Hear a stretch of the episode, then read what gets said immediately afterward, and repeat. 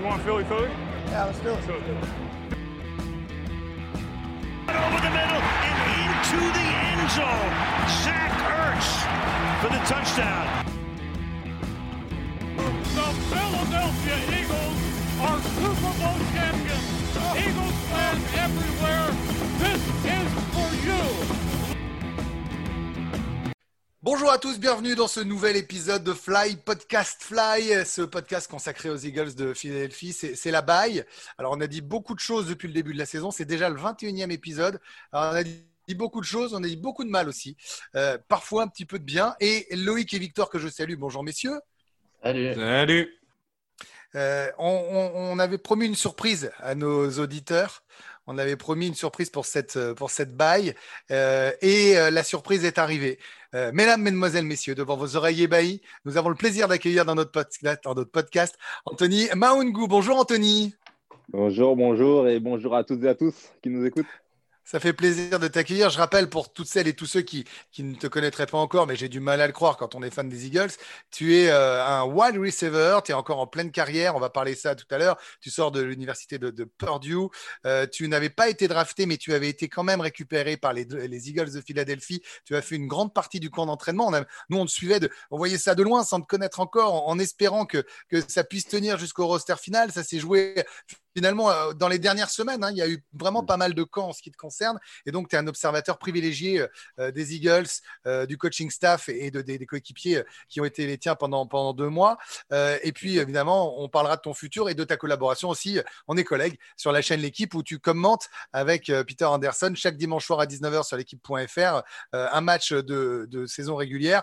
On se retrouvera euh, en janvier pour les playoffs. C'est bon, j'ai fait un bon bilan, Anthony. Là, on est pas mal sur le parcours? Ah, c'est pas mal du tout et, et j'ai hâte euh, de te retrouver en janvier. hein. Ah bah ouais, hâte aussi. Alors Loïc et, et Victor, on- dans nos podcasts, on parle souvent euh, euh, de ce qui peut se passer pendant le camp d'entraînement, encore plus souvent euh, en ce moment. On va y revenir après. Avant, j'aimerais qu'on s'intéresse avec Victor pour commencer au parcours universitaire de- d'Anthony, parce que Victor est notre spécialiste NCA. Et c'est vrai, Victor, que, que la NCA, bon, bah, c'est le passage obligé avant d'arriver en NFL. Et l'université de Purdue est, est une belle université de football. Hein. Ah bah oui, oui, oui, c'est une université euh, du, du Power 5. euh, C'est une université euh, qui est, dans une division très réputée et j'ai envie de dire que Anthony a eu une, un, début de carrière en, du coup en NCA avant un draft où, où il a, on va dire, illuminé un peu les, les bowls de fin de saison puisque dans le bowl contre euh, Arizona, euh, tu, tu m'arrêtes si je me trompe, Anthony, mais tu avais fait euh, quasiment 120 yards et tu avais surtout marqué le touchdown de la victoire. C'est ça, Victor. Et, et du coup, voilà, moi, je vous, ma première question, c'est c'est de savoir comment tu t'es retrouvé à Purdue, que- quel a été tout le processus qui a fait que finalement euh, tu, tu as pu intégrer cette université prestigieuse et justement nous raconter cette fin de saison 2017 où, où tu as vraiment explosé. En fait. Bien sûr. Euh, alors, tout d'abord, j'ai commencé euh, à la fac euh, en Californie. C'était un, un community college, donc une petite fac généralement de, de deux ans. Donc, ceux qui connaissent un petit peu la série Last Chance You sur Netflix, Mhm. en gros, c'est le même type euh, de fac. J'avais été recruté par le coordinateur offensif de l'époque, alors que j'étais encore en France. Et du coup, quand il m'a proposé voilà, de, de, de venir le, le rejoindre pour sa première, pour sa première saison, j'ai tout de suite sauté sur l'occasion, étant donné que j'étais à une époque de ma vie où bah, je m'étais à 100% donné dans ma préparation, dans mon rêve et dans mes projets de partir jouer euh, aux États-Unis. Et euh, du coup, c'est après une saison que j'ai eu euh, vraiment la, chance d'obtenir une bourse de, la part de Purdue University et de quelques facs comme Georgia State et, la fac rivale de, Purdue, Indiana. Voilà. Et puis ensuite, voilà, mon, ma carrière en soi à la fac, elle n'a pas été extrêmement euh, euh, brillante, hein, étant donné que mes deux premières années à la fac, je suis quand même second groupe, donc je joue dans tous les matchs, mais c'est tout le temps euh, dans le quatrième quart-temps, ou alors quand on se fait, prendre de- de- des petites raclées par, des équipes. Et euh, ma dernière année, nous avons un, tout nouveau coaching staff. hein. je rappelle que lors de mon année junior, euh, en cours de saison, notre head coach s'est fait virer par euh, le, directeur athlétique. le coach receveur de l'époque avait pris le poste de head coach intérimaire. Et du coup, une fois la saison terminée, il est parti. C'est vraiment un tout nouveau coaching staff qui, qui est rentré. Et du coup, bah, j'ai dû refaire mes preuves lors du, du spring camp. Donc, le, le, semestre de printemps avant donc ma dernière saison. J'ai réussi à avoir ma place de titulaire au bout de, des dernières semaines du camp d'été. Et ensuite, euh, voilà, j'ai eu, eu, la chance d'être titulaire pour ma dernière année. Et euh, ouais, c'est vraiment en dernière euh, partie de, saison qu'il y a eu comme, comme un déclic. Et ce déclic, je l'explique comment. des fois, c'est encore un peu flou hein, quand c'est l'expliquer. Mais voilà, je, commence la saison titulaire. En cours de saison, on n'a pas les résultats qu'on voulait. Alors, le, coaching staff qui essaie de modifier un peu, pardon, les, pièces de l'échiquier, je, deviens remplaçant. Je suis plus titulaire en cours de saison. Euh, et contre Iowa, donc c'était, il me semble, euh, pas l'avant-dernier match, mais euh, l'avant-avant-dernier match, du coup, de ma carrière universitaire. Euh, je, redeviens titulaire euh, à la mi-temps et, je fais la meilleure performance que j'ai pu faire dans, une mi-temps de football américain, en, tout cas lors, d'un match. Et euh, je, réussis à, faire en sorte qu'on gagne ce, match. Je reçois les, pour la première fois depuis quelques années le, en tant que receveur le titre de meilleur joueur offensif de la conférence, ah que j'ai partagé avec un certain Saquon Barkley, le running back de Penn State qui est maintenant au New York Giants. Et ensuite, voilà, on a confirmé contre, euh, contre nos rivaux euh, lors du match de Thanksgiving. Et ensuite, on a, on a pu se, comment dire, être éligible pour un bowl game contre Arizona. Il y a eu cette victoire et ce match que, quand on l'a dit, c'est 118 yards de touchdown dont suit la victoire, Loïc. Moi, j'ai une question pour toi, Anthony. Quand tu as eu le déclic, est-ce que tu as senti un, boost de confiance? Parce qu'on entend souvent parler de la confiance chez les receveurs. quand un receveur il est vraiment en confiance, euh, euh, il a l'impression qu'il peut attraper tous les ballons et que bah, c'est le plus fort. Quoi. Donc, euh, est-ce que quand tu as eu ce déclic, tu as senti un petit boost de confiance ou ta confiance était déjà au top et, au final. En, termes de confiance, donc comme tu dis, la, confiance et, l'aspect mental du, du, jeu, surtout pour, mm. euh, pour un receveur, c'est primordial parce que tu peux t'entraîner autant que tu peux, autant que tu veux. Euh, tu peux être euh, doté de, de, de, caractère athlétique un peu inné, mais si mentalement ça ne suit pas, ça, à, haut niveau comme en première division, ça ne va pas le faire. ma confiance, j'ai toujours eu, mais comme, comme tu le précises, en fait, c'est j'ai réussi en fait à rentrer dans ma, dans ma zone. En fait. Je suis rentré mm. dans, dans, une zone mentalement où en plein match, euh, je ressentais absolument rien. C'était vraiment un, calme mais qui, qui aurait fait peur à. Si, quelqu'un pouvait être spectateur de, de, de mon monde, en fait, c'est un calme qui, peut faire peur, mais, mais pour moi, c'était un calme où tout est sous contrôle, en fait. Et je sais que quoi qu'il arrive, je vais faire les choses bien. C'était vraiment ce, cette mmh. zone-là. Et, euh, c'est les fameux in the zone quand les mecs enchaînent les paniers en basket ou quand d'un coup ça, court et tout s'ouvre. quoi. Exactement. Et en fait, jusqu'à présent, euh, j'étais, j'avais absolument jamais été dans cette zone.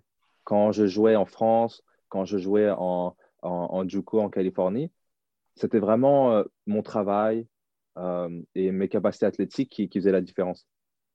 Mais arriver en première division, voilà, comme, comme je dis, mon, mais ma, la première moitié de saison en tant que titulaire, je faisais quelques, quelques stats, mais ce n'était pas, pas grandiose. Et c'est vraiment une fois que je suis entré dans cette zone que là, d'un coup, j'ai passé un cap. Et, comme tu dis, c'est vraiment voilà, c'est un calme effrayant où vraiment je, je sais que quoi qu'il arrive, tout va bien se passer en fait. Voilà, on était dans la tête d'Anthony là. Ça, c'est vraiment un truc qu'on ne pourrait pas vous raconter avec les stats de Loïc et Victor. C'est quelque chose qu'on ne saurait pas faire. Euh, ça, c'était pour le parcours universitaire. On va s'intéresser au process de la draft. Alors, euh, Victor, euh, je, vais, te laisser le soin de, commencer parce que c'est vrai que ce process, cette draft, c'est quelque chose qu'on suit et qu'une équipe, qu'une franchise, lorsqu'elle fait des choix, hein, et on est les premiers à en parler pour les Eagles, doit assumer pendant, pendant quelques années. Hein. Oui, oui, oui. Et puis après, euh, c'est vrai qu'il y, a des, il y a des postes qui sont plus ou moins euh, compliqués à, à évaluer pour la draft.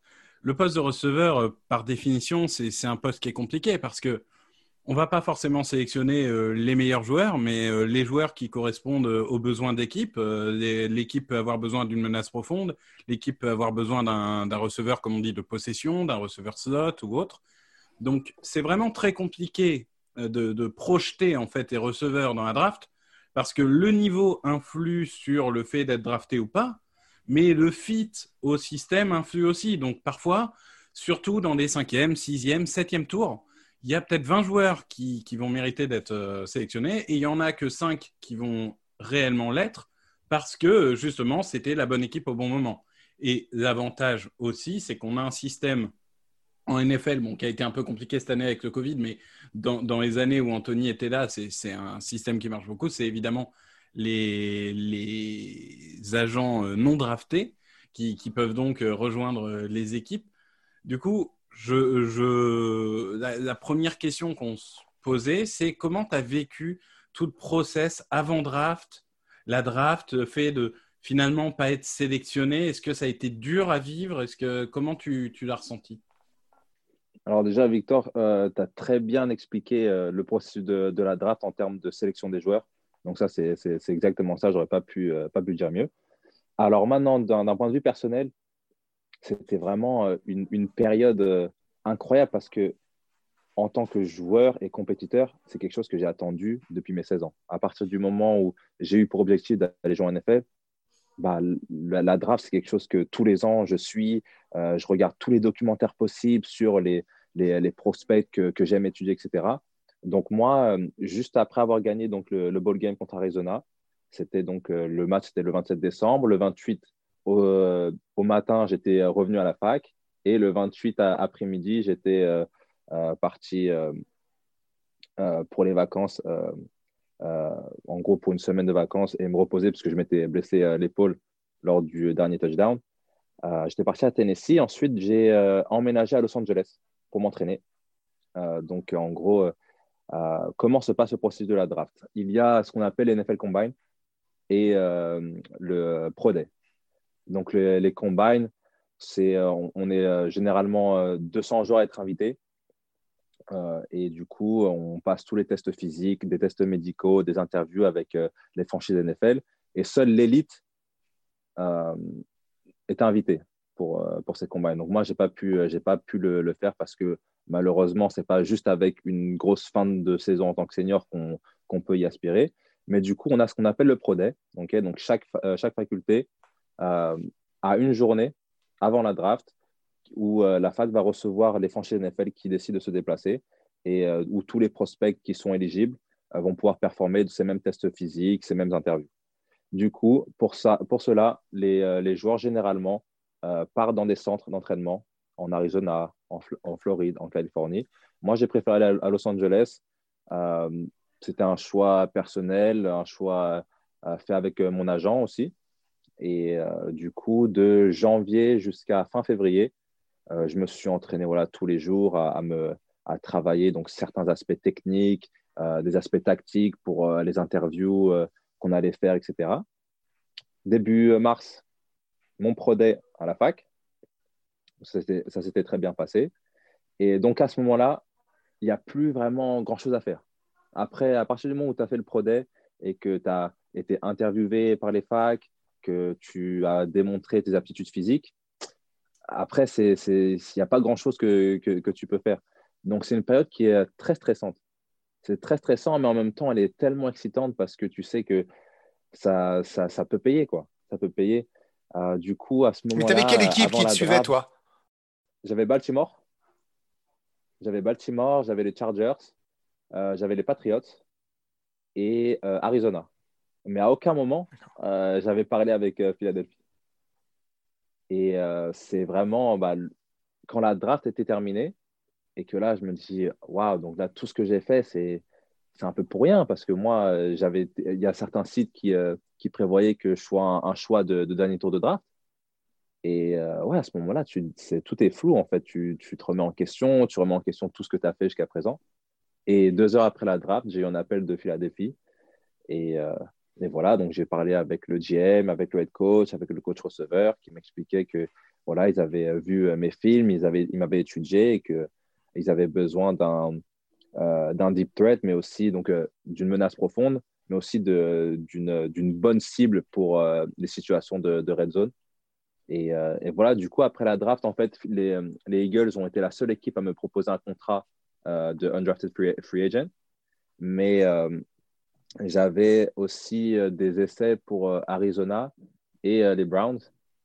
Et du coup, en fait, je me suis dit, au pont où j'en suis, je ne peux pas me permettre d'aller dans une équipe juste pour faire des essais alors qu'on a, même si ce sont les champions en titre, hein, je ne peux pas me permettre de, de, de, refuser la seule équipe qui me propose un contrat.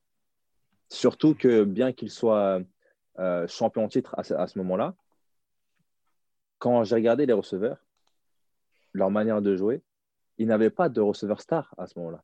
Ils avaient un Ashon Jeffrey qui était un vétéran et qui, qui était évidemment respecté, mais Nelson Agolor, en termes de stats, il n'était pas incroyable. Et euh, ils avaient drafté euh, l'année d'avant Mac Hollins et euh, Shelton Gibson. Gibson et, et, Hollins qui avaient uniquement participé sur Special Team.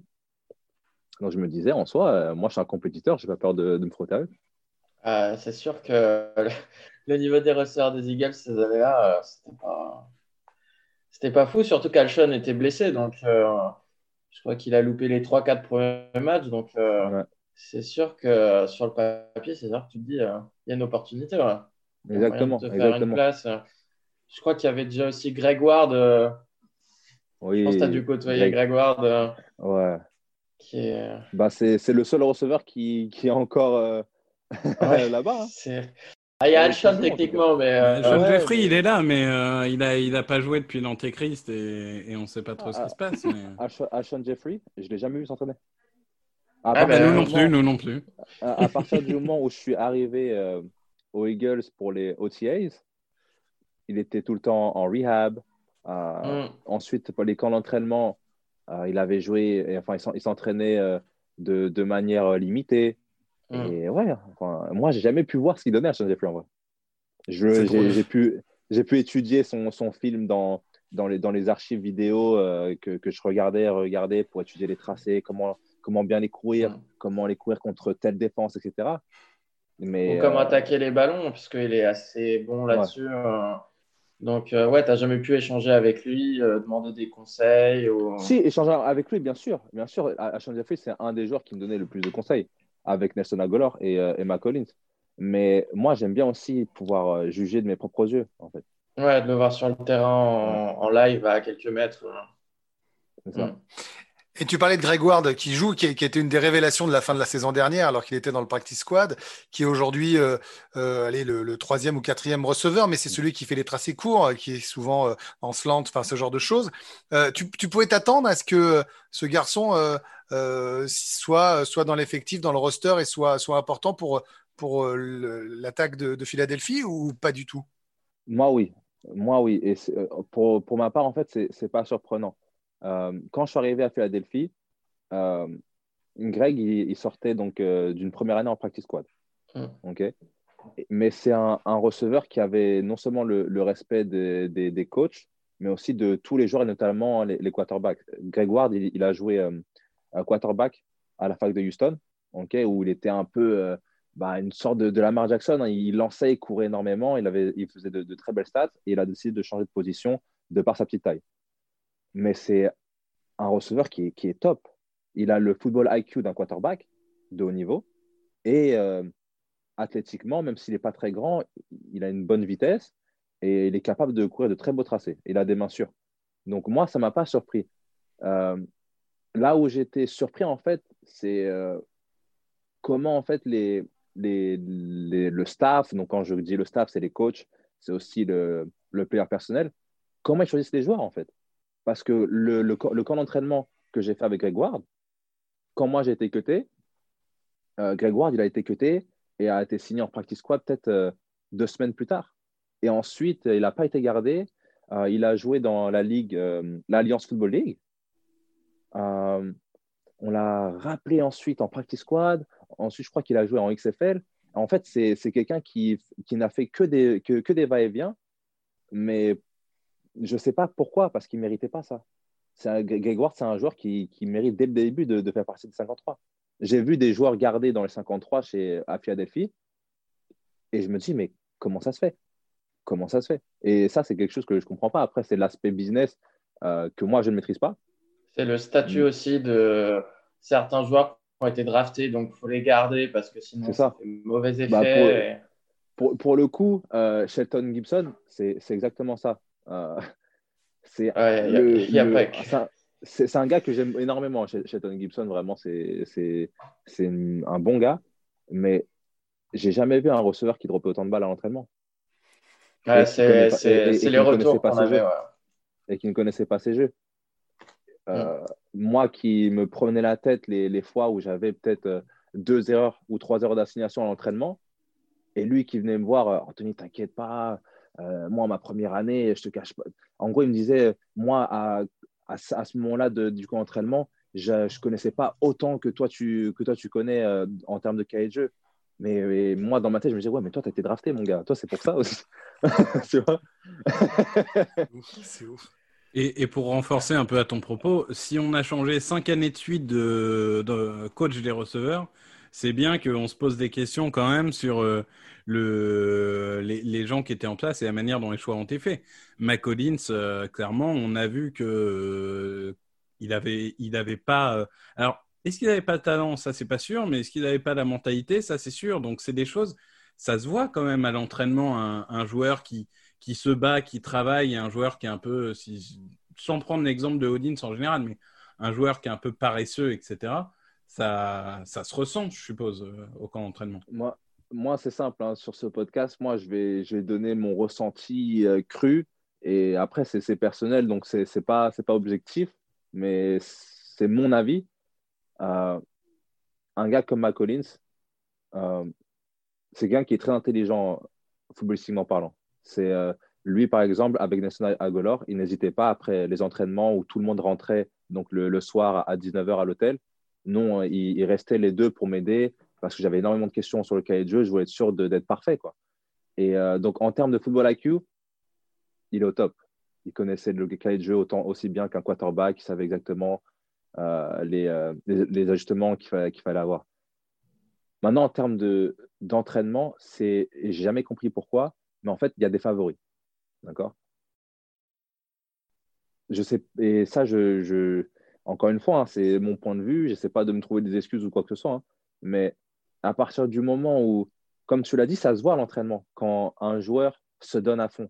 Un joueur, il peut se tromper, il peut perdre une rep, mais ça se voit s'il a mis euh, tout, euh, toute l'intensité euh, et tout son, tout son effort.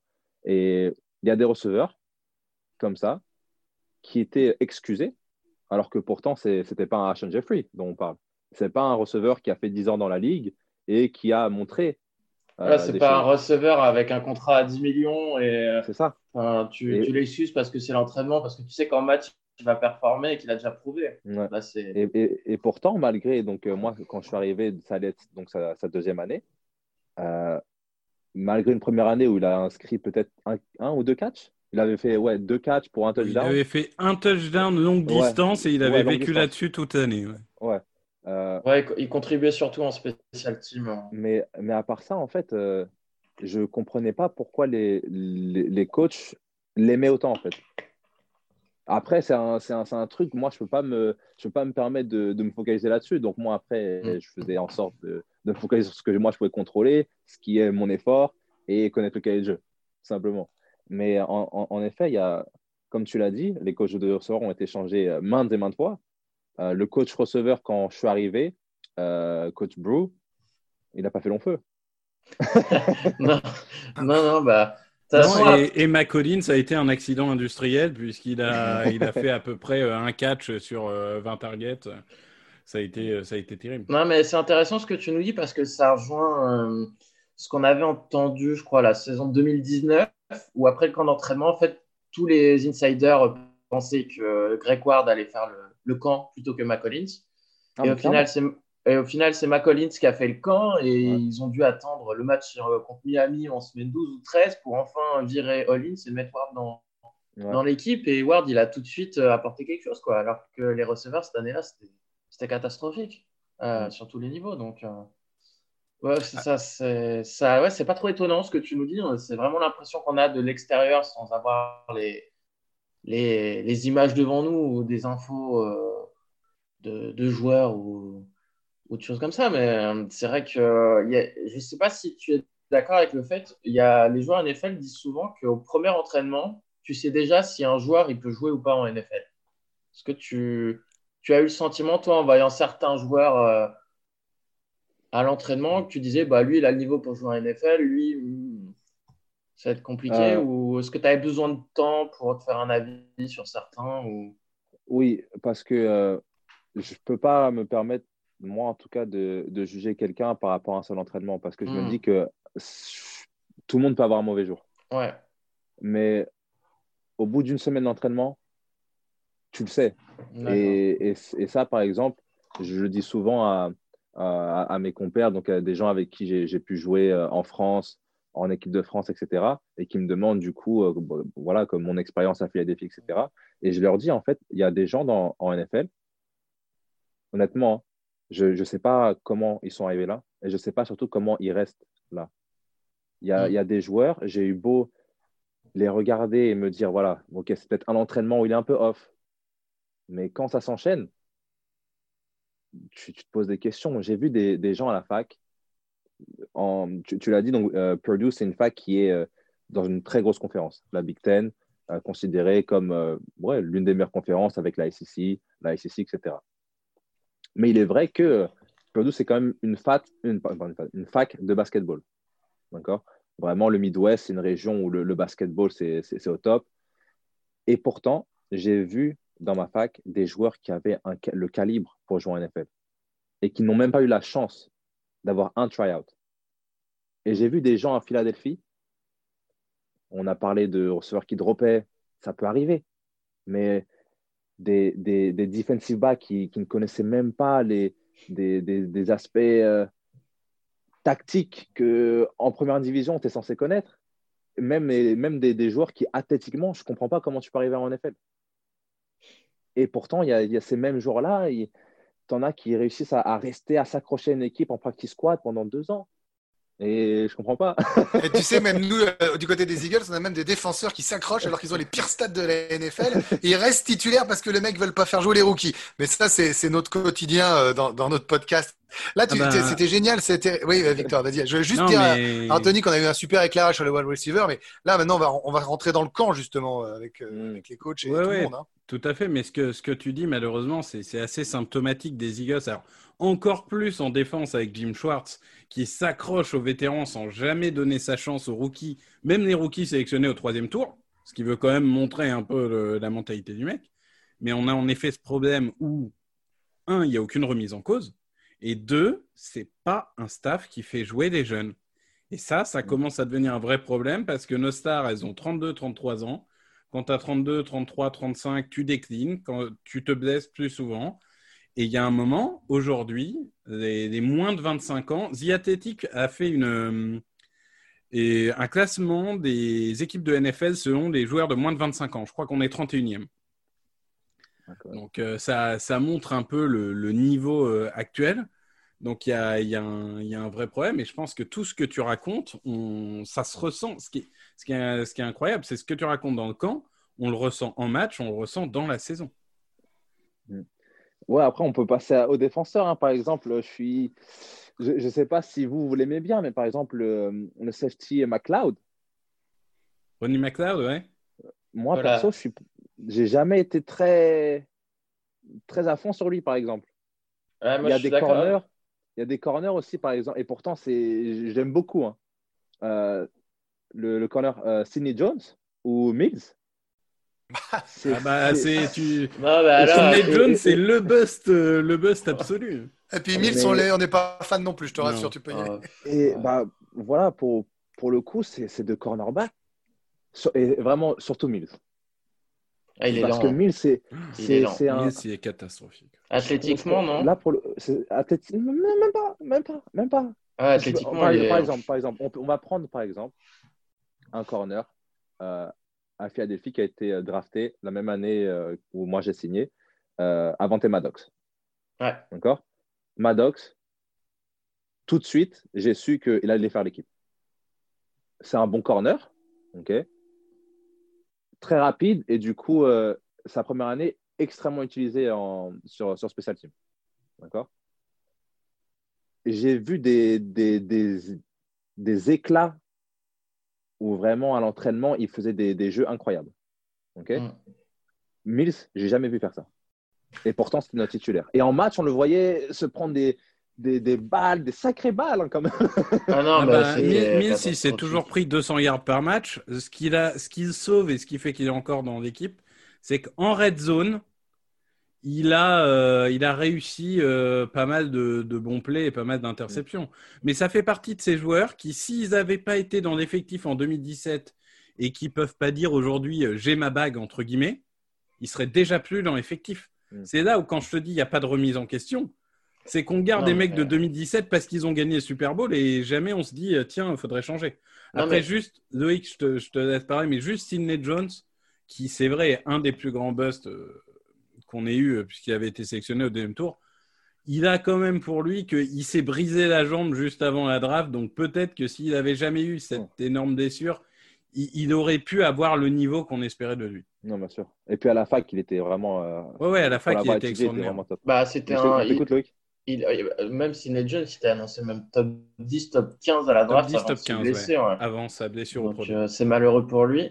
Non, pour Maddox, c'est intéressant parce qu'il euh, faut se souvenir que Maddox, il a commencé à jouer son année rookie, mais quand il y a eu la dizaine de blessures au poste de cornerback comme chaque année aux Eagles, c'est qu'au final, en fait, Schwartz, il n'a pas eu d'autre choix que de le mettre sur le terrain. Et ça, c'est le problème, je trouve, aux Eagles, c'est que pour les jeunes, tu te retrouves souvent sur le terrain par obligation en fait, parce que tu n'as plus d'autre choix, tu as 150 blessés à la même position et, et, voilà, c'est dommage parce qu'on le voit bien, hein, il y a des jeunes qui ne peuvent pas former. On a vu là cette année le rookie euh, euh, Wallace au poste de safety, ils l'ont mis mm. contre George Kittle, donc forcément bah, il a perdu des batailles, hein, c'est George Kittle, il est énorme mais il avait montré des choses intéressantes et depuis, il n'a pas rejoué du tout. Donc, euh, ben non, parce qu'on préfère mettre euh, Jalen Mills sans safety. Bah, c'est ça, ouais.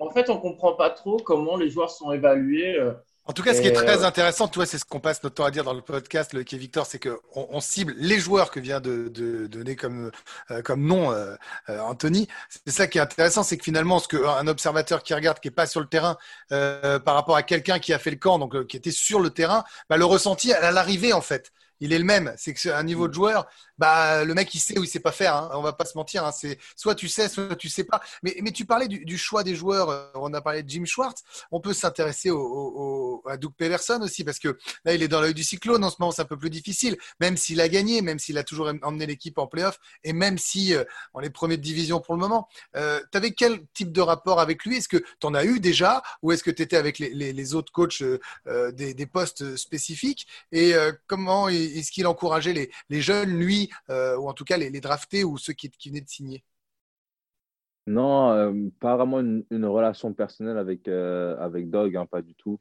honnêtement, à part quand je suis arrivé au camp rookie et voilà, on s'est parlé à la cafétéria quand je venais de signer mon contrat. à part ça, non, c'est essentiellement les, les, coachs de position, les cordeaux. Et voilà, après, le, le, seul moment où il y a un semblant de relation, c'est quand il y a, un, quand il y a le meeting équipe ou special team et qu'il est là et qu'après tu, tu, dois tu dois sortir de la salle pour être dans ton meeting de position et que euh, tu lui lâches un petit euh, bonjour, comment ça va euh, en partant. Hmm. Ouais. c'est très léger. C'est très, très léger. Ouais, c'est très léger. Après, moi, je me... la raison que je me suis donnée, c'est que voilà, arriver en NFL, c'est pro, c'est le business. Donc, je, je, peux imaginer qu'il il ait eu une autre relation avec d'autres joueurs qui avaient été draftés plus tôt. parce qu'il faut le rappeler, il y a 90 joueurs euh, pendant les camps d'entraînement, donc euh, ça. ça. doit être compliqué d'essayer de, connaître tout le monde. Euh, et puis ça va aller bien. Hein. Mm. S'il y a un truc que moi, j'étais pas au courant du tout, c'est que moi, j'avais dans ma vision des choses, un camp NFL, bah, c'était, voilà, il y, y, avait des deadlines et que si tu étais dans l'effectif, bah, tu, tu y restais, euh, mais on ne pouvait pas te, te cutter avant ces deadlines. Tu vois, je, je, pensais que c'était comme ça, alors qu'en fait, non. Tu, tu, peux te faire cutter À tout moment. Et, et- et- et sur- et surtout, à tout moment, mais les coachs, ils sont même pas au courant. Ah ouais. Par, par- par exemple, euh, c'était euh, deux semaines avant que, que moi je me fasse cutter. On est, euh, on travaille, on est en train de préparer le match, le deuxième match. Le deuxième match, c'est contre les Patriots. On a un meeting special team suivi d'un walkthrough. Donc, euh, un petit entraînement léger. On a juste euh, le maillot, on n'a même pas de casque et vraiment, c'est en joggant.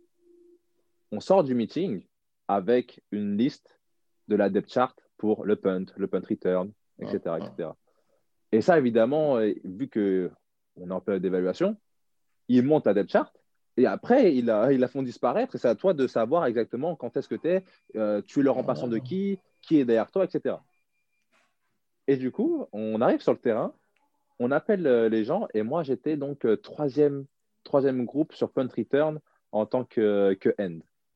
Et du coup, je connaissais le titulaire, je connaissais euh, le deuxième et ensuite moi. Et la personne qui était sur premier groupe sur punt return en tant que end, entre le, walk, entre le, le meeting et le walkthrough, il avait disparu. Enfin, c'est pas et, drôle. je me mais- dis, et je me dis, Tain, c'est- bizarre quand même, parce qu'on parle quand même d'un mec qui est prévu titulaire en special team contre les Patriots. Mhm. Il s'était fait cuter. Et moi, quand j'étais cuté, bah, c'était la même chose. Ça a été euh, en sortant d'un meeting avant walkthrough. À deux jours du dernier Ah match ouais. de précision contre les Jets. Mais alors, du coup, est-ce que c'est encore plus déceptif? Est-ce que ça fait encore plus mal finalement que ça se passe comme ça? Ou comme tu l'as dit, c'est du business, point. Non, moi, ça, ça, ça fait mal. Ça fait mal, surtout que, en fait, lors des, des pré-saisons, enfin, pardon, lors des matchs de pré-saison, euh, les coachs expliquent comment euh, les, rota- les rotations vont se passer. D'accord? Donc, sur les quatre matchs de pré-saison, un gars comme moi qui a été signé en tant que, que undrafted free agent, on a des chances de jouer euh, la moitié du quatrième quart-temps lors du premier match Mm. la fin, la toute fin du quatrième quart-temps, genre un drive ou deux si tu es, si chanceux au deuxième match, pas du tout sur le troisième, Et le quatrième. et, et, tout le ma- et au moins une toute une mi-temps sur le quatrième match. Donc moi, je rentre euh, premier match contre les Steelers, euh, relativement tôt dans le quatrième quart-temps. Malheureusement, je suis avec un, un QB3 qui euh, est extrêmement stressé. Et je vais vous expliquer à quel point il est stressé. On il appelle un jeu dans le huddle. On joue, tac, on se remet en place en, en, en mais pas un huddle. C'est pas du no huddle, mais c'est pas un huddle, on prend tout notre temps non plus. Il appelle le mauvais jeu. On se met rapidement en place. Et en fait, on- je vois, moi, la sideline, donc euh, le, corps offensif, le coach receveur, qui deviennent fous, qui commencent à faire des grands gestes. Et je me dis, oulala, qu'est-ce qui se passe? Le quarterback qui regarde et qui dit, non, c'est pas ça, Euh, on change, nan. Et donc, il, appelle le, jeu qu'il qu'il croyait être, correct. Et il se retrompe encore. Donc, moi, par exemple, c'était. euh, il a appelé un jeu où, euh, en gros, j'ai un tracé fade, donc je vais tout droit. ok? Et je me rappelle très bien de ce jeu. Euh, la défense était une couverture, une couverture 3. Et sur ce jeu-là, rece- le receveur qui est à l'extérieur ne doit absolument pas convertir son fade en comeback. Mm. D'accord? Il n'y a pas d'ajustement, tu gardes ton fade. Ce qui est un peu relou quand tu joues contre un DB qui est en cover 3. Le jeu qui avait été appelé par les coachs, c'était un jeu où je suis autorisé. Et il n'est même pas autorisé, mais il faut que je, que je convertisse Tu mon, fade en comeback. Mm. Moi, je fais mon fade sans ajustement, parce que je suis dans le jeu qu'il a appelé, je ne dois pas le faire. Du coup, le- le- les, les coachs virent tous les receveurs, parce que du coup, le receveur qui était à droite aussi avait fait la même euh, erreur. Sauf que nous, on a été privés de trois drives. À alors cause de que l'erreur. Alors que c'était l'erreur du quarterback. Sauf que donc, du coup, On est chez qui là au niveau du quarterback? C'est qui, euh, qui, joue ce, ce Callahan, match-là? exactement. Ouais. Oh, lui, Ah, c'est je- Callahan. Je ne le supporte pas. hein. Lui, là, il a. non, vraiment, j'ose pas dire. Enfin, j'aime pas dire ça, mais s'il y a une personne que je hais dans ce monde, c'est lui. Ouais, bah, il t'a privé d'opportunités. Bah oui. Mm. Bien sûr, bien et, sûr. euh, et donc, euh, voilà. Donc, ça, c'est pour le premier match contre les Seahawks. Deuxième match contre les Patriots. Voilà, j'ai droit à un drive. Rien de, rien de fou. Troisième match contre Cleveland, je joue que sur Special Team. Quatrième match, euh, donc contre les Jets. encore la veille la, veille d'a- d'a- d'avoir été cuté, j'ai le cordeau offensif, le coach receveur, euh, Ashon Jeffrey et Nelson Aguilar qui viennent me voir à chaque fois dans un temps différent pour me dire Anthony, c'est- faut- pour ce match-là, ça va être ta chance. Il Hum. faut, faut que tu sois sûr d'être voilà, en, en bonne condition physique. Il faut que tu sois capable de courir, courir, courir, courir parce que je vais faire que ça. Moi, je suis OK pour ça. Moi, il n'y a pas de souci. Et le lendemain matin, après un meeting, boum, on t'annonce que tu joues pas. Alors que la veille, on te dit encore que tu vas jouer toute la deuxième mi-temps. Tu vois? Mais le pire, c'est que le coach de position, il est peut-être même pas au courant que tu vas être cuté. Hein. Lui, lui il est, il, il est sûrement très honnête dans sa démarche en plus. C'est exactement ça. Le, le corps offensif, le coach receveur n'était pas au courant. Mm. Mais ce sont des moves qui sont faits par le, euh, le player personal. Ouais. Et en fait, c'est là où j'ai compris que à, à un certain degré, les coachs, en fait, ils font avec les pièces que leur donne ce, euh, cette partie du staff. D'accord, ils vont, ils vont sans doute donner euh, leur, euh, le- leurs avis sur, euh, sur des joueurs, par exemple les joueurs draftés, etc. Mais après, c'est un peu juste des pions, en fait. Ouais, bon, on va changer ce pion-là. On a besoin d'un tight end. Moi, c'était l'excuse qu'ils m'ont sorti, par exemple. C'était pour le dernier match, comme on avait Zach. Euh, Zach Ertz qui était titulaire et qui, euh, bah, c'est un peu, euh, le- bah ouais, c'est une superstar un peu en tant que tight end. Il ne devait pas jouer le dernier match. On avait euh, Godert, le tight end, qui avait fait un- de très très très bonnes performances en pré-saison. Du coup, il voulait, euh, on savait qu'il allait faire l'équipe. Du coup, ils avaient dit, on va pas le faire jouer. Le tight end 3, c'est quoi son nom déjà? C'était pas Rogers déjà à l'époque? Roger, soit c'est lui, c'est lui, c'est- et qui, euh, qui euh, là fait des, des bonnes performances. était blessé au genou? Ouais, il se blesse contre les Patriots, je crois. Et du coup, il devait appeler un. Il y avait un- déjà un tight end 4, mais il devait appeler du coup un cinquième tight end, alors qu'il savait qu'ils allaient le cuter après le match. ouais, Mais parce qu'ils ils en, avaient besoin ouais, en avaient de deux pour le match. et, c'est euh, ça, exactement, Ouais. exactement. Ah, mais c'est là où on se rend pas compte qu'en fait, en NFL, pour, euh, pour bon nombre de joueurs, c'est- il y a une question de timing et de chance Ouais, par ouais, rapport aux événements qui peuvent se passer à d'autres positions dans le roster. Et, C'est ça. Bah, on, on en parlait pour Travis Fulgham. Enfin, Travis Ah, exactement. Je veux dire, euh, sixième tour, que t'es par les Lions, que t'es par les Packers, euh, que t'es une première fois par les Eagles. Le mec, il y a une avalanche de blessures. Il se retrouve un peu euh, au hasard titulaire.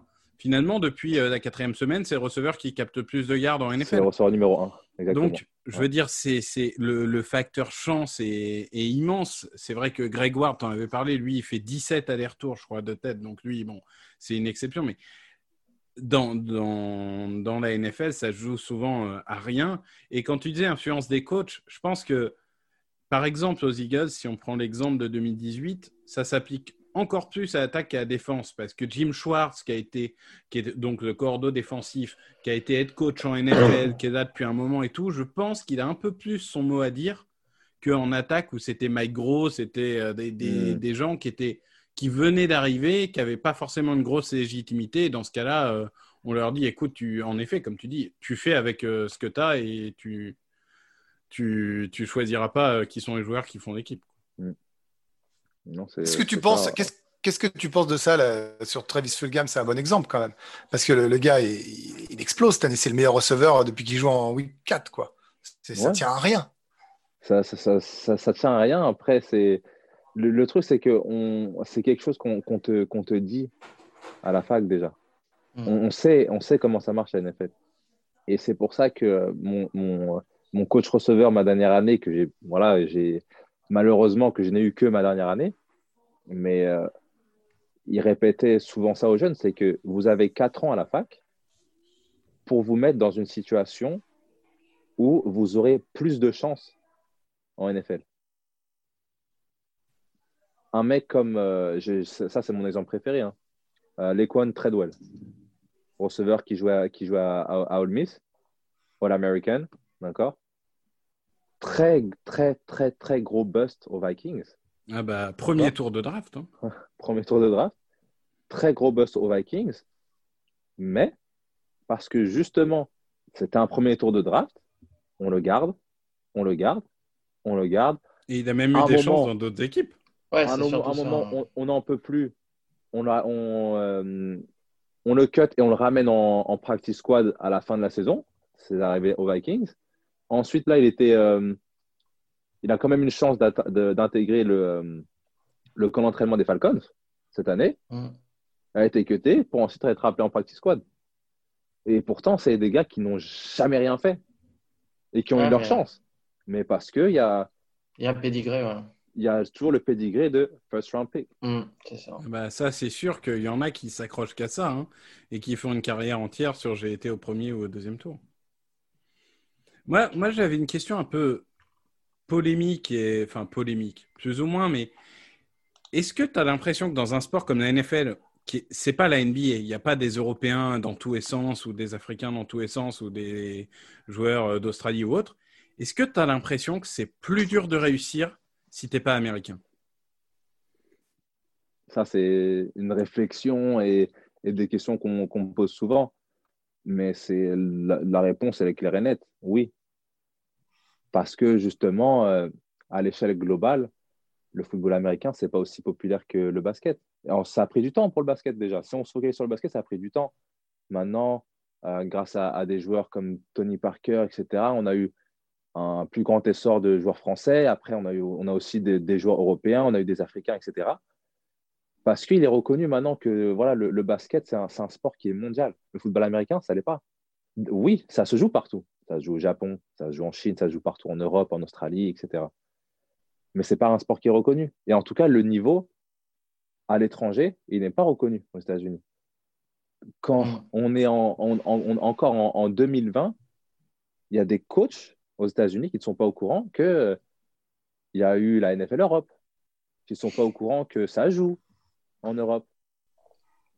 Tu vois? Et il y, a euh, il y a eu d'incroyables joueurs qui sont sortis de la NFL Europe. hein, Ah oui. dire, Ça, ça a été, euh, ça a été un, un magnifique vivier. J'ai envie de dire que les, les deux seuls qui ont, qui ont le droit à une chance, c'est les, les Australiens quand ils jouent punter, apparemment. Ça, c'est, ça marche. Et euh, les Tongiens et les Fidjiens quand ils veulent jouer homme de ligne. Ça aussi, apparemment, euh, apparemment ça marche. Mais, euh, Ah bah Mailata sinon aussi. hein. C'est un star Oui, de non, 13. mais il y a- Il y a Mailaita, ok, il y a, il y a parfois un- une exception ou deux, mais c'est vrai que quand tu vois la NBA où tu as 30% de joueurs étrangers ou un truc comme ça, euh, nous, on est clairement très loin de. ouais, là, là, je pense que ça prendra beaucoup, beaucoup de temps avant d'arriver à un non, bien sûr. 30%. Non, mais Anthony a raison, on n'a pas de culture de ça, ils le savent, donc ils imaginent même pas Mm. qu'on puisse s'amuser à lancer, faire des podcasts sur ça. Enfin, pour eux, c'est c'est même pas le néant, c'est c'est en dessous le néant, c'est- c'est- c'est- ça n'existe pas, quoi, tout simplement. Voilà. C'est c'est clairement ça. Et puis Ma- Maeta, par exemple, lui, pour le coup, ce qui, ce qui, euh, ce qui, est, ce qui joue en sa, fa- en sa faveur, c'est qu'il a un physique hors norme. Ah, c'est incroyable. Ah bah, C'est-à-dire oui, oui. qu'il est, c'est- c'est- c'était l'un de nos plus grands linemen à Philadelphie. Mais attention, il s'est bougé, grâce au rugby notamment. Et Oui, c'est ça, que, qui, qui- c'est ça qui a plu énormément à Phila- à, à Philadelphie. C'est c'est ça. C'est un, c'est un excellent athlète. Est-ce que tu as, reçu des, parce que tu nous parlais de, et tout ça, est-ce que tu as reçu des ballons de, de Wentz ou de Falls Est-ce que tu as pu euh, faire quelques jeux avec eux? Non, pas du tout. À aucun moment ou tu as pu? Euh, en match, non. Non, pas en match, je parle à l'entraînement, Je parle à l'entraînement. hein. Non, à, à- à- à l'entraînement, oui. Euh, parce qu'encore une fois, bien que je n'ai pas été parfait hein, au camp d'entraînement, euh, et là, c'est pour ça que j'ai toujours un petit peu d'amertume, d'amertume pa- pardon, mais c'est que mes au camp d'entraînement, je faisais de très bonnes choses. Et c'est, pour ça que ça m'a fait encore plus mal d'être cuté à deux jours du, d'un match qui était euh, primordial pour moi et très, très important il y a un moment où, euh, avec les blessures qu'il y avait eu, j'étais au deuxième, en deuxième groupe et je jouais avec Carson Wentz. Et je captais des balles de Carson Wentz. Et je faisais des gros jeux contre la défense. Tu vois Et les balles, c'est comment quand tu reçois un ballon de Wentz C'est simple. Enfin, je veux dire, quand un mec qui a été Ah, pro bowler, ça joue. Ah, c'est, ah, bah oui. Et on, c'est, peut-être bête de dire ça, mais il y a, il y a une différence. Il y a une différence entre un bon QB de première division et un QB comme Carson Wentz. Les gens, ils se disent, oh, la balle, euh, voilà, c'est le spirale, point. Non, non, non, non, non, non, ça joue. Il y a, il y a un certain toucher, il y a un, il y a- il y a un certain. Des, fois, c'est, difficile à décrire, mais il faut, être dans le jeu pour comprendre. Il faut capter une balle de Carson Wentz pour comprendre pourquoi c'est, entre guillemets, c'est agréable d'attraper une balle de Carson Wentz. Et c'est pas pour rien que c'est un excellent QB. Tiens, D'ailleurs, puisque tu parles de Carson Wentz, euh, qu'est-ce que tu penses de son début de saison? C'est vrai que c'est. c'est vrai qu'on a la. Ouais, bah, même moi, je suis dégoûté. hein. Je, hein. je suis un de ses plus grands fans. Je comprends pas ce qui se passe. euh. C'est une descente aux enfers, là. Est-ce que tu penses que toi, il y a... c'est c'est- c'est que le joueur ou est-ce que euh, il y a besoin peut-être d'un changement de coaching staff ou est-ce que tu penses qu'il est fini comme Victor le pense euh, actuellement? Non, j'ai pas dit qu'il était fini. J'ai Si, juste si, dit. tu lui as dit, tu l'as même textoté, tu étais fini, Carson. Laisse la place à Jalen. Tu l'as dit. J'ai mis un dit. point d'interrogation. Non, que- alors déjà, déjà, déjà, avant même de répondre à cette question, parlons du duo que j'ai que j'ai pu connaître du coup de Nick Foles et de Carson Mm. Wentz. Hmm. Ouais. C'est vrai que Carson Wentz, pour moi, ça, ça reste un très bon quarterback. Mais Nick Foles, Nick Foles, c'est quelqu'un aussi. hein. Et, et pour le coup, pour le coup, euh, je suis, si je devais choisir entre l'un des deux, il est vrai que moi, je serais plus vers Nick Foles que Carson Wentz. Et Mais trouvé- d'un point, d'un- excuse-moi, d'un point de vue joueur, d'un point de vue personnalité, un- Non, non, non, non. D'un point de vue franchement, euh, d'un point de vue personnel, les, les- les deux, ils sont, ils sont à peu près pareils. hein. Ce sont deux QB qui, hors du terrain, sont, c'est des personnes qui sont réservées, qui parlent pas beaucoup. Je dirais euh, Nick Foles un peu plus que Carson Wentz. Carson Wentz, pour, pour le coup, il- Ouais, parce pas- que enfin, je sais que tu as, dû en entendre parler, mais ces articles avec les sources anonymes et des relations de Wentz avec les joueurs.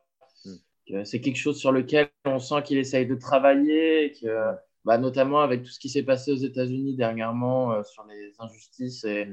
Il a essayé de se renseigner et de comprendre un peu certains de ses coéquipiers. Mais euh, ouais, est-ce que tu sens vraiment qu'il était plus renfermé que, ouais, que certains ouais, ouais. Il était dans sa bulle Et, à euh, lui. Et...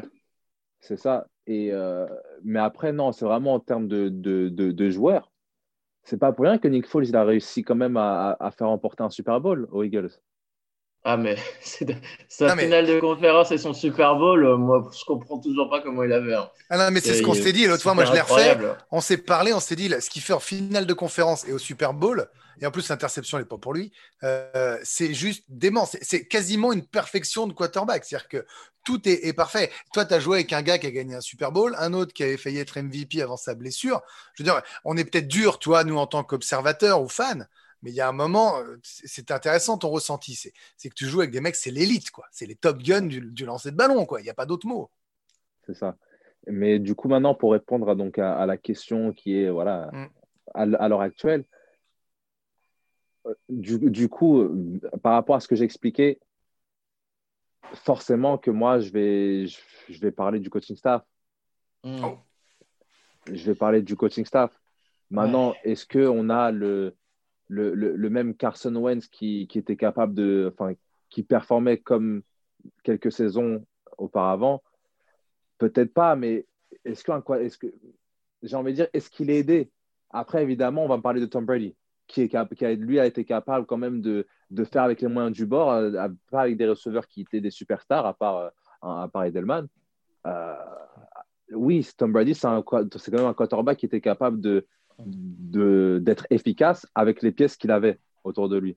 Donc forcément, si je dis ça de, de Carson Wentz, on va parler de Tom Brady. Là, je dis, OK, c'est vrai que euh, maintenant, il n'y a pas de fumée sans feu. For- forcément, il y a une remise en, en question que lui doit avoir. Mm. Mais on peut pas, on peut pas dire que c'est que de sa faute. Bah, en fait, moi, ce que j'ai euh, ce que j'ai expliqué dans le dernier podcast, j'ai l'impression que dans cette franchise, en fait, le plus gros défaut, c'est que tout le monde a du mal à se remettre en question. Que ça soit le joueur, les coachs, le front office. C'est vraiment l'impression qui se dégage, en fait, de, des matchs, des décisions, de la façon de parler aussi euh, après match. Euh, tu as l'impression qu'il n'y a jamais de réelle remise en question euh, bah, de tout le monde, quoi. Donc, euh, je vois pas comment tu peux progresser si tu te remets pas en question de temps en temps. en, Donc, parlant euh, de, en parlant de communication, ça me rappelle quand, quand Doug Peterson qui dit euh, qu'on va pas se séparer de, de Mike Gros. Ah oui, et puis derrière, c'est. Derrière, il se fait jeter. Non, mais ça aussi, c'est pour moi, ça aussi, c'est symptomatique en fait. C'est-à-dire que c'est le proprio qui, est- qui est obligé d'intervenir pour leur dire, ben non, ça, ça va pas, c'est inacceptable, vous me changez ça, c'est pas possible. C'est moi, je, je, reste sans voix sur le fait que ce soit le proprio qui ait besoin de, de prendre ces décisions-là, alors que ça devrait être le coach et le GM. On n'a jamais été aussi proche des TDS Cowboys. Le proprio ah, toutes les décisions. Arrête avec ça. Ne dis pas de gros mots dans ce, dans ce podcast. C'est à vous. Hein. C'est à vous. Ouais, Victor, vas-y. Non, ben, je pense que sur le training camp, euh, bah, on, a, on a un peu fait le tour. Moi, la, question que j'ai, c'est l'après-training camp. Euh, est-ce que tu as eu des offres pour euh, peut-être intégrer d'autres training camps ou jouer en AF ou jouer en XFL Je sais que tu as joué à Francfort, si je ne dis pas de bêtises.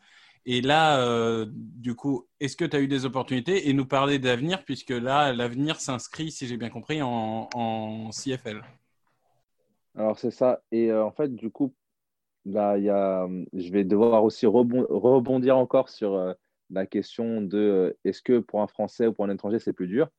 En tant que compétiteur, j'ai jamais voulu jouer cette carte. C'est-à-dire que moi, dans ma tête, quand je pars aux États-Unis, bien que je sois français, dans ma tête, je suis un Américain, je suis un joueur américain et, du coup, c'est que de par mon niveau que je vais pouvoir prendre la place dans l'américain. Maintenant, quand j'étais cuté euh, par Philadelphie, euh, et ce qui, c'est, encore une fois, ça fait mal de le dire, mais mon agent, me, quand je lui demandais, voilà, euh, quelles sont les perspectives, là, je suis de retour à la fac, je m'entraîne, etc., pour rester in shape, et quand on me dit que telle équipe, les Ravens, est intéressée, mais que parce que j'ai pas de visa, parce qu'à ce moment-là, du coup, en fait, hmm. le deal, c'était que si je faisais l'équipe ou la practice squad, j'avais un visa. Ouais. Ouais. L'athlète. Hmm. Sauf que du coup, j'en ai pas à partir du moment où je suis cuté. Mon visa étudiant, il est expiré. Et bien que, honnêtement, hein, en termes de, de papiers administratifs, ouais, c'est que quelques papiers à remplir pour une équipe NFL. Hmm. Et pourtant, c'est pas quelque chose qu'ils qui, qui veulent faire. Et du coup, euh, j'ai vu des, des, receveurs, pour le coup, auxquels, tu vois, je, avec qui je me suis entraîné. Euh, en termes de stats à la fac, j'avais de meilleures stats, euh, de meilleures performances au 40 yards, des trucs comme ça. Qui, eux, après cette FQT, ont eu différents workouts, différents essais des équipes. Et moi, tout le temps, c'était euh, l'équipe est intéressée, intéressée pardon, mais tu n'as pas le visa. Du coup, ils veulent hmm. pas, ils préfèrent perdre du temps avec un Américain qu'ils peuvent prendre directement hmm. plutôt que toi. Et ça, c'est un truc. On est à ce moment-là, on est en, on est en 2018 et je me dis comment ça se fait que ce soit si compliqué pour un athlète français hmm. de d'avoir ses chances en fait. Euh, donc voilà, donc ouais, j'ai eu, euh, enfin, j'avais de l'intérêt de certaines équipes, mais j'ai jamais pu faire euh, des workouts parce qu'ils ne voulaient pas faire cet extra, cette, cet extra effort en fait. Et du coup, on arrive vite à fin octobre. Et, et là, j'ai plus le choix. Il faut que je rentre en France parce que mon visa est expiré et que voilà, sinon je vais être illégal. Et si je deviens illégal et que je me fais attraper, bah, d'un coup, je peux plus retourner, je peux être banni du territoire. Et là, pour le coup, c'est pas un truc. Ouais, c'est terminé du coup. Voilà. Et, ça veut dire que la CFL, euh, euh, quand, si, si tu vas, il y aura la draft, c'est en janvier, hein, c'est ça? Dis-moi si je dis pas de, bêtises. C'est euh, maintenu avec le Covid? Comment ça se passe? Donc, généralement, la draft, c'est en avril aussi pour, Pareil, pour, le, pour le Canada. Maintenant, en gros, depuis maintenant un an et demi, euh, la Ligue, elle essaye de se développer un petit peu et d'essayer d'attirer des, talents euh, autres que américains et canadiens. Du coup, en fait, depuis, bah, depuis l'année dernière, il y a comme deux drafts. Une draft pour les Canadiens et une draft pour les, non-américains. D'accord? Et euh, du coup, cette draft-là, a, pareil, elle devait avoir lieu en, en avril de l'année dernière enfin de cette, ouais, de, en 2020, qui a été annulé à cause du Covid. Euh, ensuite, euh, on parlait d'avoir une saison juste en décalé qui commencerait au mois d'août. Euh, donc, il y a eu beaucoup de blabla, il y a eu beaucoup de, de moments de, de silence où on n'entendait aucune news de la Ligue. Et au final, euh, arrivé en août, ils nous disent que euh, voilà, il va y avoir. euh, déjà, il va pas y avoir de saison, de, euh, pas de saison 2020. Il va y avoir une draft pour les joueurs globaux, dont moi, euh, en automne, pour l'année 2020. Et ensuite, une autre draft avant les camps d'entraînement en 2021.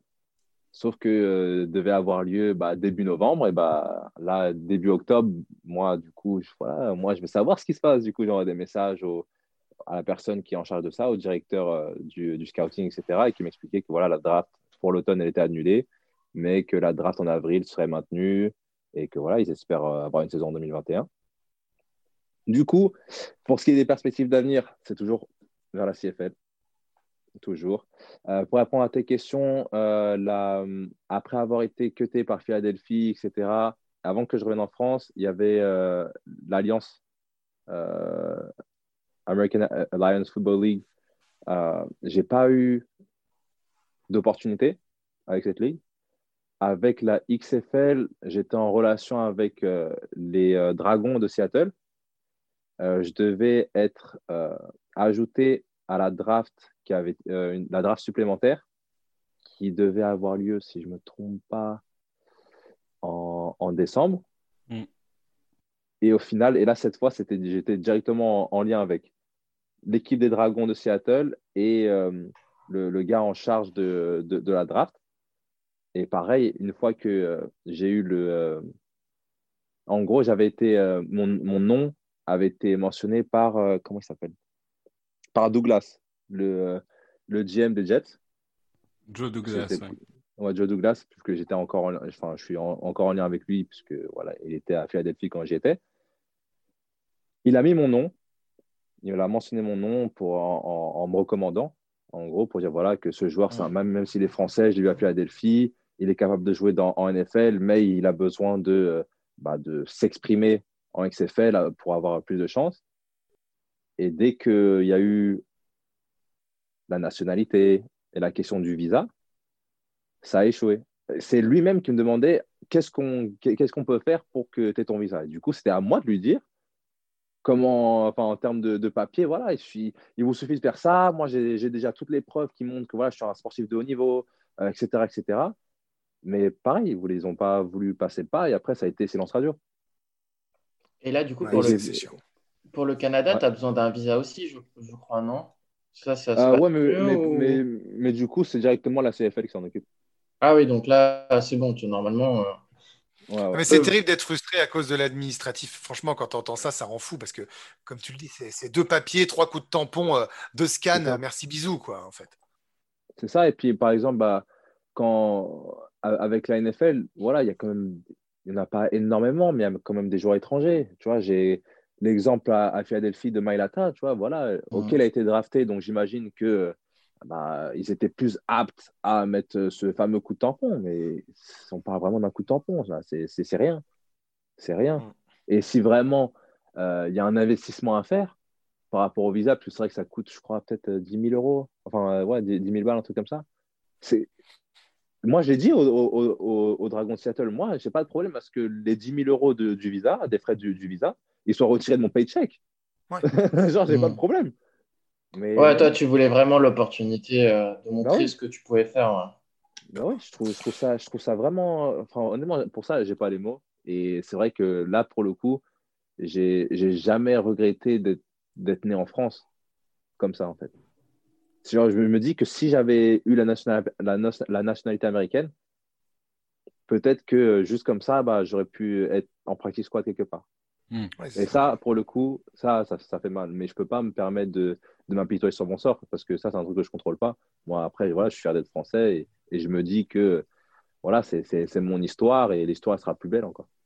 Mais d'ailleurs, euh, sur, euh, sur Touchdown Actu, ces derniers temps, on a un- une nouvelle, euh, de nouveaux articles qui s'appellent Globetrotter, donc qui s'intéressent aux, aux joueurs étrangers confinés en NFL. La, la CFL est une vraie, euh, une vraie porte d'entrée. Hein. Bon, ça- on a évidemment les Warren Moon et Joe Theismann euh, auxquels tout le monde pense, mais ne serait-ce que chez nous, Alex Singleton, c'était une star de, de linebacker, c'était une star de CFL euh, pendant 2-3 ans et, et maintenant il est titulaire dans notre équipe. Donc c'est vrai que la CFL, c'est une vraie euh, porte d'entrée. Aujourd'hui, comme il n'existe pas de minor league, de ligue mineure, comme euh, il peut exister euh, en basket ou en baseball, surtout en baseball où eux, ils en ont 17 des ligues mineures, mais du coup, la CFL, c'est vraiment l'antichambre de la NFL.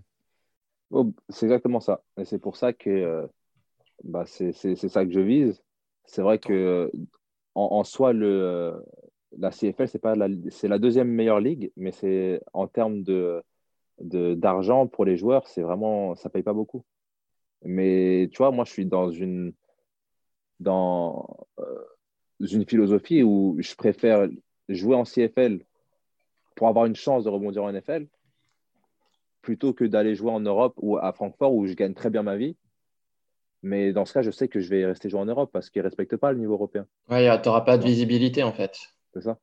Mais c'est comme, euh, si, si, je peux me permettre, puis on terminera là-dessus, on va parler de ton rôle de consultant pour, pour les cinq dernières minutes. C'est comme quand en foot, un bon joueur ou un très bon joueur part dans un club qui ne joue pas les Coupes d'Europe, et puis finalement se faire repéré par des gros cadors euh, du top 4 du championnat. Et puis derrière, euh, il est recruté. Et après, à lui de s'imposer. Par contre, ça, c'est encore autre chose. Mais en tout cas, au moins, tu aies cette chance. L'idée, l'idée c'est de, te créer, euh, c'est de te créer ta chance, en fait, Anthony. C'est ça l'idée. C'est que après les, cette injustice de, visa, il faut qu'ils acceptent de, de, voir qu'on te donne une saison pleine et entière à un bon niveau pour que les mecs se disent il y aura de la place en practice squad ou il y aura peut-être un roster qui traînera dans un coin dans un autre. Après, après, c'est à toi de jouer, quoi. C'est ça le, truc. Non, bien sûr. Et moi, dans, dans, dans ma vie, j'ai jamais demandé que quelque chose me soit donné.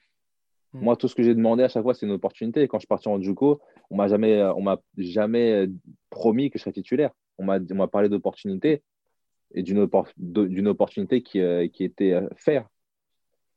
À la fac, pareil. Donc, en Philadelphie, pareil. Voilà, je suis, je suis pris en tant que free, free agent. Je ne demande pas. Mais je veux juste, déjà, je, vous remercie pour l'opportunité. Après, je sais que c'est à moi de prouver. Mais, en tout cas, ce qui est bien, c'est que tu as déjà prouvé que c'était ton chemin. Tu as déjà prouvé que c'était ton chemin et peut-être que ça peut les inspirer en se disant, quand ils se pencheront sur ton parcours, euh, si on te souhaite de jouer en CFL très rapidement, ils se diront, bah, tiens, c'est son histoire. Euh, et on sait que le sport américain, les médias américains adorent ce genre, ce genre de choses et que ce qui était un handicap au début peut très vite se, se transformer en atout euh, avec cette petite touche d'exotisme so French, surtout si, si derrière les yards s'accumulent. Là, en attendant, on a la chance, je, parle, je parle pour moi, de, de t'avoir au sein de la, de la chaîne Équipe, puisque tous les dimanches soirs à 19h, avec Peter Anderson, tu commentes un match en clair gratuit sur, sur l'équipe.fr. Euh, les playoffs arriveront, on se retrouvera en janvier évidemment, puis le Super Bowl, puisque la chaîne euh, est, euh, la chaîne qui retransmettra en clair après que ça a été W9 et TF1 ces dernières années, c'est sur la chaîne L'équipe. comment tu vis cette expérience? Est-ce que ça t'apporte quelque chose même à la fois en tant, alors en tant qu'homme peut-être, mais surtout en tant que joueur? Est-ce que de, de, regarder, de commenter, d'analyser, de préparer un match comme le fait un journaliste, euh, euh, ça permet de décrypter d'autres choses, de voir des défenses? Raconte-nous euh, ce que ça t'apporte. déjà, c'est une très belle opportunité. Hein, d'un point, de vue, d'un point de vue personnel, je me dis, c'est une très belle expérience et je me dis, est-ce que c'est quelque chose qui peut me plaire une fois ma carrière terminée? Est-ce que, est-ce que je, suis bon dedans? Et jusqu'à présent, vraiment, c'est, un vrai kiff. Et euh, du coup, euh, d'un point de vue euh, du, monde du, football, je vois, j'appréhende chaque match comme si j'allais jouer en fait. C'est-à-dire que je me, je me retrouve à, à étudier le film pour essayer de, de, de, de connaître les, les, tendances dans telle ou telle situation de telle équipe. par exemple, quand on a eu la, chance d'avoir Green Bay, bah, le, le, fait de savoir que Davante Adams, euh, dans telle situation, il y a de fortes chances qu'on lui donne la balle et qu'au final, tu, vois, je prédis et, et, ça se passe et il score le point de touchdown. C'est comme si, j'exagère peut-être un peu, mais c'est comme si j'avais fait un, un, jeu en fait, tu vois. Et, euh, et, tu vois, quand, quand, on, quand, on, parlait avant de commencer le podcast et qu'on parlait de, de, mon expérience, voilà, c'est un vrai kiff et, et voilà, je m'amuse à, à, étudier euh, peut-être encore plus que ce que je faisais avant parce que avec Peter, on s'amuse à, faire des pronostics, à faire des prédictions. Donc, euh, moi, en tout cas, ça, ça me permet d'être de, d'être encore plus dans le monde du football que je n'étais euh, je depuis que je suis revenu de, de, Philadelphie. Et du coup, moi, j'ai une question par rapport au, au, au film que tu as pu étudier depuis le début de saison. Est-ce que tu as un receveur qui, qui t'a impressionné plus que les autres ou que tu aimes bien regarder et- Par exemple, un Julio Jones ou un DeAndre Hopkins ou- Ouais, bah, alors, j'aime énormément étudier d'un côté les receveurs qui ont mon, mon gabarit, Mhm. d'accord? Et ensuite, j'ai- forcément, j'aime aussi prendre d'autres types de receveurs. Donc, par exemple, de, de mon gabarit, le numéro 1, enfin, les deux numéros 1 que je vais étudier, ça va être Keenan Allen des Chargers, ça va être Amari Cooper des Cowboys, euh, on a Davante Adams des, Pack- des, des Packers. Il y a tellement de receveurs que, que j'étudie. Après, il y a d'autres receveurs qui sont hors de mon gabarit. Je parle, je parle d'un Lockett ou d'un Metcalf. Metcalf qui est, qui est un peu plus grand que moi, mais beaucoup plus balèze. Un Lockett qui est beaucoup plus petit. Euh, mais après, voilà, j'ai, ouais, il y a énormément de receveurs que, que j'aime étudier. Mais jusqu'à présent, quand même, mon numéro un, ce serait DeAndre Hopkins. Et, et pour le coup, DeAndre Hopkins, c'est vraiment le- l'aspect mental. L'aspect mental, c'est à quel point il est agressif comme chercher la balle. C'est pas le plus grand, c'est pas le plus physique. Et pourtant, il est capable sur les situations de, de balle 50-50. C'est lui qui va récupérer la balle.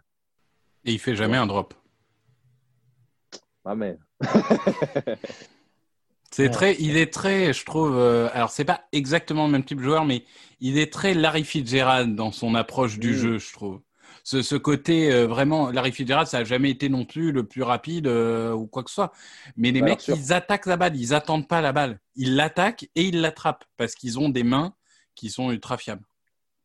Exactement. Exactement. Et je pense que DeAndre Hopkins, il est peut-être. voilà, on, on va éviter les comparaisons, mais euh, je suis d'accord avec toi que c'est un Larry Fitzgerald dans le sens où déjà, il n'y a pas de drop. Il va, quand tu lances la balle, c'est quasi une valeur sûre. Et euh, je dirais quand même qu'il est peut-être, étant donné qu'il est un peu plus rapide, après, il y a peut-être l'âge aussi, hein, mais il est un peu plus rapide. Je pense que balle en main, il est capable de faire euh, un peu plus de choses aussi. Mais, euh, mais bien sûr, bien sûr qu'on est obligé aussi de, comparer un petit peu à Larry. Euh, Fitzgerald, on en a des mauvais souvenirs en tant que fan des Ouais, euh. j'allais dire, moi je pensais au Fitzgerald de, de 2008 de la Ouais, finale bah, de pensais conférence. Je te rassure qu'il avançait vite. Ouais. Pas je te rassure qu'il avançait très vite à l'époque. Euh, mon c'était quoi oui, oui. Quand j'entends il va pas très vite et que je me Ah, rappelle ce moment-là, je fais non, non, il Ah, nous a mis, suffisamment il nous a vite. mis 850 yards en 20 minutes, Euh, mais à part ça. Il y a quelques Ouais. corners enterrés sous le terrain là. Euh, j'ai- quand j'ai dit ça, j'ai eu en tête le Super Bowl contre les Steelers où il, il marque euh, un touchdown de, je crois, 50 yards, un truc comme ça. Et je me dis, ouais, bon, il était rapide à ce moment-là.